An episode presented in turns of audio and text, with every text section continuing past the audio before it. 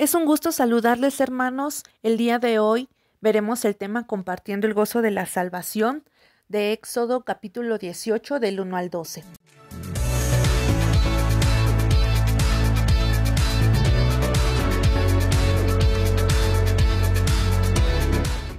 Yetro, el sacerdote de Madián y suegro de Moisés, supo todo lo que Dios había hecho por Moisés y por su pueblo Israel, y supo también que el Señor los había sacado de Egipto.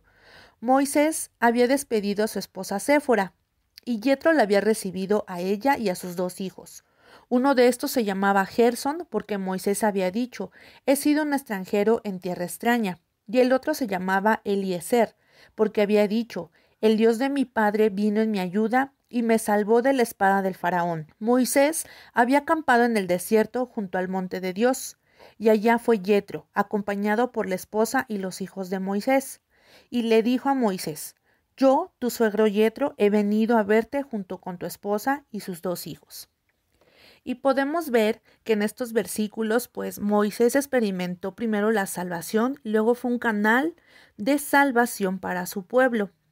Si bien había llevado consigo a su esposa e hijos a Egipto, por alguna razón que no sabemos, mandó a su familia a la casa de su suegro, es decir, con Yetro. Nos llama la atención el significado contrastante de los nombres de sus hijos. Gerson, el primogénito, expresa la desesperación de Moisés, pero Eliezer, el nombre de su segundo hijo, expresa gratitud por haber sido librado de la espada del faraón.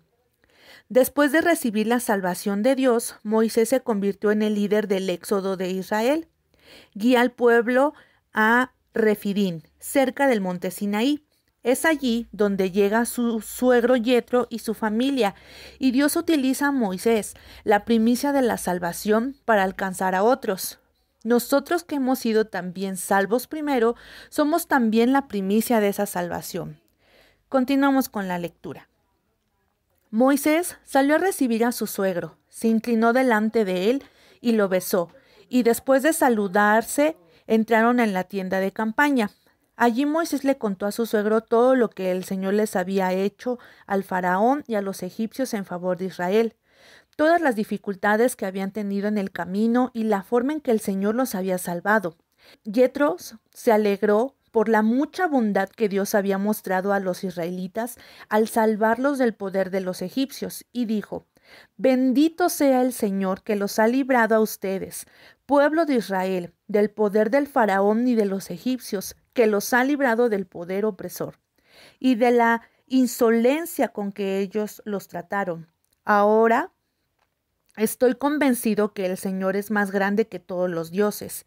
Yetro tomó un animal para quemarlo en honor de Dios y también otras ofrendas. Luego Aarón y todos los ancianos de Israel fueron a comer con el suegro de Moisés en presencia de Dios. Después de recibir a su familia, Moisés le cuenta a Yetro todas las cosas que le han sucedido y cómo han sido librados por Dios. Es llamativa la reacción en cadena que provoca en Yetro la confesión de Moisés. Alegría, alabanza, reconocimiento, adoración. La alabanza de Yetro, un nombre gentil, es la sucesión del testimonio de los gentiles ante la misericordia divina. Por otro lado, la alabanza a Dios por boca de un gentil servirá de canal para el pacto que Dios establecerá con Israel, un pueblo que responde con gratitud a la salvación y a la gracia divina. Y en el ensayo para meditar hay algo importante para compartir y dice así, el Señor busca a aquellos que obedecen su palabra porque lo aman y confían en Él.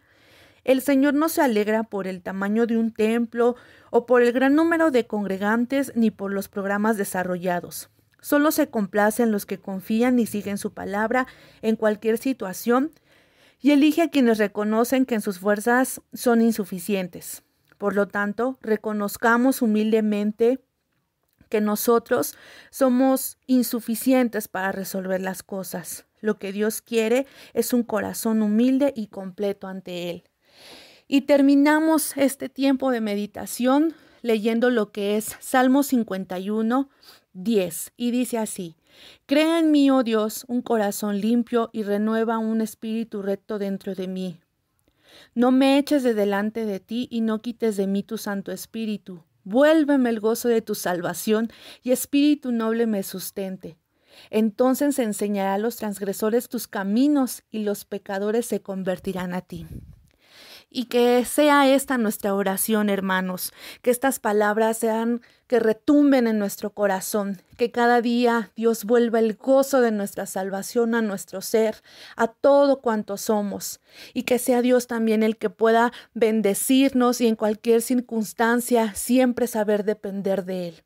Es un gusto haberles saludado, que Dios los bendiga mucho y que derrame bendiciones hasta que sobreabunden en este inicio de semana. Hasta luego.